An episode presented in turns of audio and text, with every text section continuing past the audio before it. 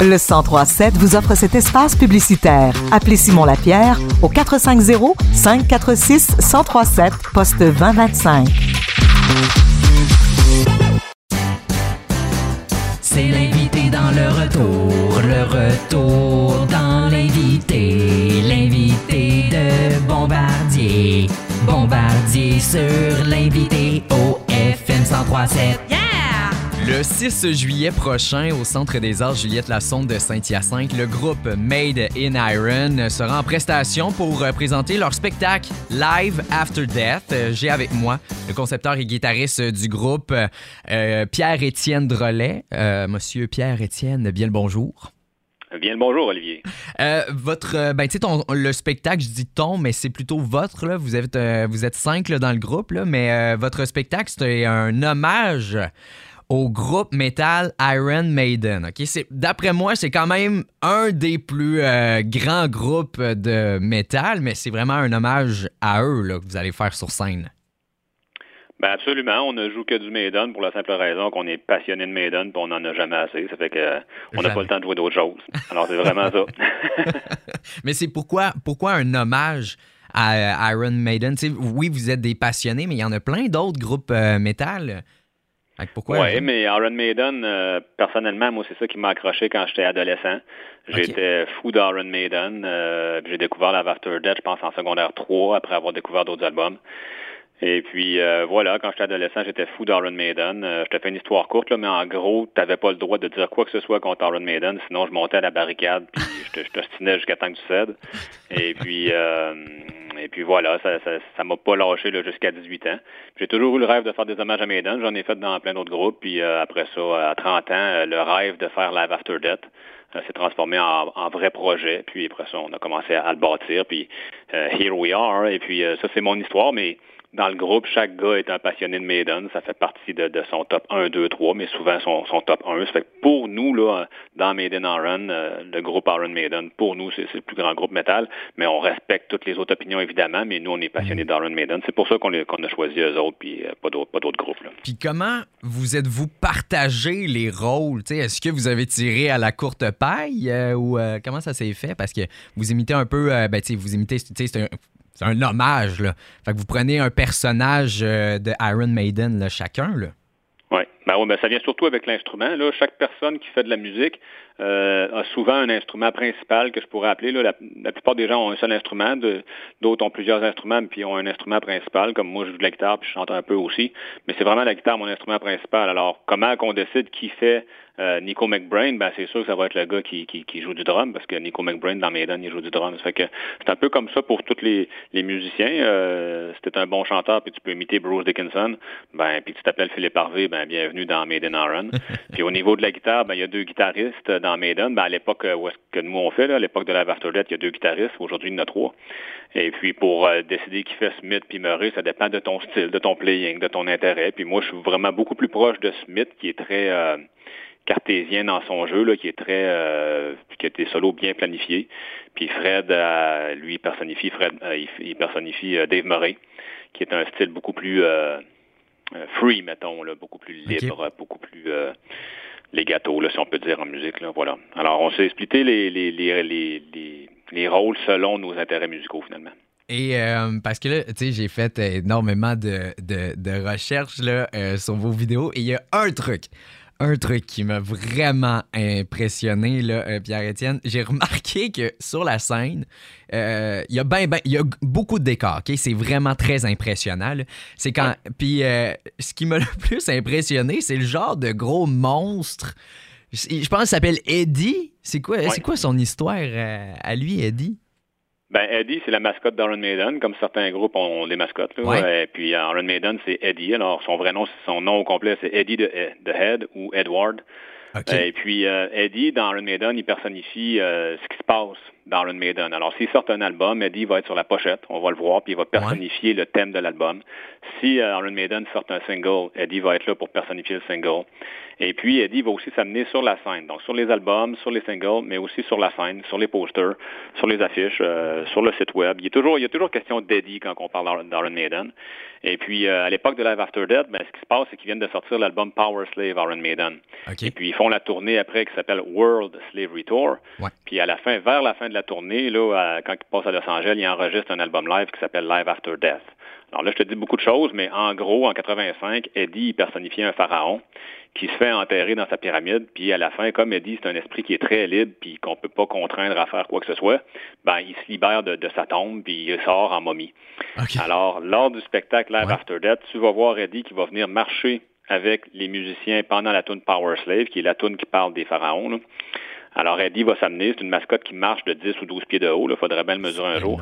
Alors, il vient sur la scène faire un, bonjour aux musiciens puis triper avec eux autres pendant la pièce Power Slave. Puis c'est un des moments forts du spectacle. C'est toujours euh, très enlevant.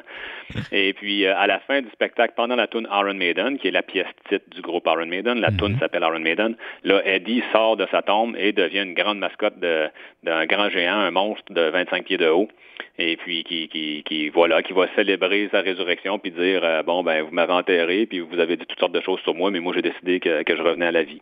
Alors c'est pour ça qu'il est, est, aussi déguisé en momie. Alors pour personnifier les pharaons puis euh, la résurrection, ben, il, est, déguisé en momie.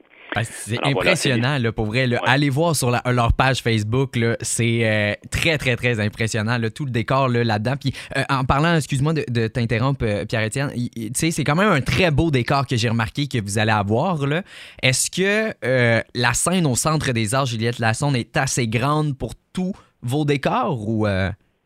C'est juste assez grand, en fait. Selon nos plans, là, on a besoin d'une grandeur minimale de 40 pieds. Mais euh, Juliette Lassonde, on voulait vraiment le faire avec le, grand spectacle. On leur a proposé, puis ils ont accepté. c'est très chic. Puis même si le cadre est un petit peu plus étroit, que ce qui est prescrit, on est capable de vivre là-dedans. Euh, on est capable de donner le spectacle. Euh, c'est sûr que les, musiciens ne pourront pas courir sur 40 euh, pieds de large d'un bout à l'autre parce que ça va être encombré de tout notre décor. Mais quand même, je pense que ça va être très beau. ça va être un petit peu plus étroit là, que si on joue sur une scène de 50 ou 60 pieds, mais ça va être très beau. On peut arranger ça, on peut resserrer un peu la scène. Alors, la, la réponse à la question, c'est oui, on amène pas mal tout notre stock, là, 90 mhm. de notre stock. Et puis ça va, ça va rentrer. Là, on a fait nos plans, puis euh, ça va bien aller. C'est juste que ça sera pas, on pourra pas faire des marathons là en rond euh, sur, sur l'air de jeu. Mais les gens vont comprendre ça, puis les gens aussi vont, vont en avoir plein les yeux là, parce que vraiment le spectacle qu'on va faire là euh, jeudi prochain, c'est, c'est, on l'a jamais fait à Saint-Hyacinthe, alors vraiment, ah, c'est à voir. Ouais. Ben, on est déjà passé à Saint-Hyacinthe, mais dans une version réduite. Là, vraiment, là, c'est le spectacle avec tout le dispositif euh, scénique. Ouais, les quatre étages de scène, euh, la grande momie de 25 pieds qui n'était pas là non plus, euh, des grandes quantités de glace sèche, puis on a aussi notre propre éclairagiste avec notre conception d'éclairage d'époque. Alors, vraiment, là, puis les costumes de Live After Death de l'époque, avec le setlist de Live After Death. C'est vraiment un intégral. Alors, euh, tout va être là. Oui, pas mal tout va être là. À 90% je dirais. Parce que, est-ce que c'est pareil? C'est pareil qu'un spectacle comme si on allait voir Iron Maiden ou euh, Made in Iron, vous allez mettre une petite touche de, de vous dedans, ou ça va être pareil? Vous allez faire le même mouvement, chorégraphie. Euh, le But, le but à l'origine, là, quand on a démarré le spectacle, c'est d'être pareil, de faire un copy-paste. Vraiment, là, de prendre la After Death, on voit ça sur le vidéo, puis on l'amène sur la scène, puis c'est la même chose. Et puis, on a eu cette direction-là longtemps, puis c'est encore aussi notre direction principale, puis c'est ça le but. Donc oui, on a les mêmes costumes, oui, on joue les pièces de la même façon qu'Aaron Maiden les jouait, oui, on se déplace même comme Aaron Maiden eux autres mêmes, puis on fait notre plan d'éclairage en fonction de leurs éclairages à l'époque. Alors, c'est le plus proche possible qu'on peut. C'est sûr qu'après dix ans de projet, on veut s'amuser un peu. Ça fait que on va dire quelques mots en français, euh, même mm. si Aaron Maiden ne parlait pas tant en français. Là, Bruce parlait un peu en français, mais bon. Euh, on, va avoir des petites divergences comme ça pour se le permettre, mais ça, c'est très bien. Il faut bien communiquer avec la foule. Et puis, il faut bien s'exprimer un petit peu aussi en tant que musicien. Ça fait qu'on a, on a un petit, euh, une petite marge de manœuvre, mais si tu veux voir un copy-paste de Live After Death, c'est le show. Là, parce que c'est ça le but du show. Mm. Mais en même temps, des musiciens, il faut que ça s'amuse. Fait que des fois, on Ben garde oui. une petite liberté. Mm. Et puis, parlant de vous amuser, là, pour vrai, vous avez de l'air cinq gars qui ont du gros fun sur la scène. Et je suis allé regarder euh, juste, juste pour euh, des, des vidéos de Iron Maiden, là. Et euh, c'est pas juste un show, là. Les gars, là, ils se donnent à fond, là. Et une bonne expression québécoise, à fond la caisse, là. Est-ce que, tu sais, ça devrait être tough sur le physique, là. Hey, c'est fou, là. C'est énorme. Tu sues, là. C'est, euh, tu bois pas juste deux litres d'eau pour faire ce show-là, là. T'en bois des litres d'eau, là. C'est, c'est dur sur le physique, là. Oui, c'est très exigeant. C'est un show. Moi, je compare ça à jouer une game de hockey. OK, en Tu plus. joues au hockey, là, tu, mettons une game de deux heures, là, tu vas jouer au hockey, quand tu sors de là, t'es es brûlé. Ouais, Mais nous, on est deux, deux puis trois fois brûlés parce qu'on a le montage puis le démontage après. c'est vrai. Mais euh, c'est sûr que Maiden, là, la culture de Maiden, c'est beaucoup de l'énergie. Je te dirais que l'article 1 d'un show de Maiden, oui, il y a du visuel, oui, il y a de la musique. Puis ça, c'est très important. Il n'y a pas de show de Maiden sans visuel puis sans, sans excellente musique. Mais article 1, Maiden, faut que tu sois en forme, faut que tu sois de bonne humeur aussi parce que c'est une énergie qui est positive. faut que tu arrives sur la scène puis avoir un gros fun. Puis cette musique-là prend son sens seulement quand elle est jouée avec beaucoup d'énergie puis avec du positivisme. Puis, euh, puis que tu dégages ton énergie, que tu l'envoies vers la foule, que la foule répond, puis qu'on communique comme ça ensemble en s'envoyant mutuellement de l'énergie. Mais c'est pas une petite énergie, c'est une énergie dynamique. La, la musique à swing est entraînante. Tu sais, c'est un peu comme du folklore. Moi, j'ai mes racines dans le folklore là, quand j'étais enfant. OK. Puis c'est, ça qui m'a rejoint dans Maiden. J'aime le beat continu, j'aime le j'aime que, que ça brasse, tu sais, puis que ça donne envie de danser. Peut-être que tu peux pas vraiment danser sur Maiden, mais tu peux swinger, tu sais, puis te, te faire aller les épaules, te faire aller le- la tête. Puis alors voilà, c'est beaucoup une question d'énergie. Alors oui, on a du fun, c'est nécessaire aussi d'avoir du fun. Puis oui, on, on dépense un maximum d'énergie, puis on n'économise rien. Parce que c'est ça la culture d'Iron Maiden. Ben, en plus, les gens qui vont assister le 6 juillet prochain, là, ils vont sortir de là. Je suis pas, mal sûr qu'ils vont avoir la bouche euh, grande ouverte. Euh, tellement que, pour vrai, juste aller regarder vos vidéos, mais aller voir ça en vrai, là. Wow! Pour vrai, les gars, vous faites de l'excellent travail, j'en viens vraiment pas. Euh, vous Ben, êtes vraiment un, un très bon, euh, très bon groupe. Euh, J'invite les gens, comme je viens de dire, c'est le 6 juillet prochain au Centre des Arts Juliette Lassonde de Saint-Hyacinthe pour aller acheter vos billets. si vous pouvez directement aller sur le site du Centre des Arts Juliette Lassonde de Saint-Hyacinthe. Je te remercie beaucoup, Pierre-Étienne Drolet. Euh, je te souhaite une excellente journée. Bon show pour le 6 euh, juillet prochain. Puis euh, écoute, je vais pas vous souhaiter bonne chance. J'ai vu, toutes vos vidéos sur votre page Facebook et vous donnez le 110% de vous-même. Ça va être malade. Malade. Oui, ben merci beaucoup, Olivier. Puis on va donner en fait notre 120% même euh, pour Saint-Hyacinthe parce que vraiment, là, ça fait, tu sais, avec tout ce qui est arrivé ces dernières années, là, Ouais. on est vraiment en manque de faire des gros shows, des gros événements. Et puis, euh, juste avant de se laisser, je veux juste dire que les, le, le parterre est presque plein. Ça fait que euh, dépêchez-vous, ceux qui veulent des billets, là, euh, ça, ça, ça part. Ça part Ça comme va du être, ça petit va être pain plein chaud. ou presque plein. Ouais. je, te, remercie beaucoup. Donc, bonne prestation pour le 6 juillet prochain au Centre des Arts Juliette Lassonde de Saint-Hyacinthe. Merci beaucoup, Olivier.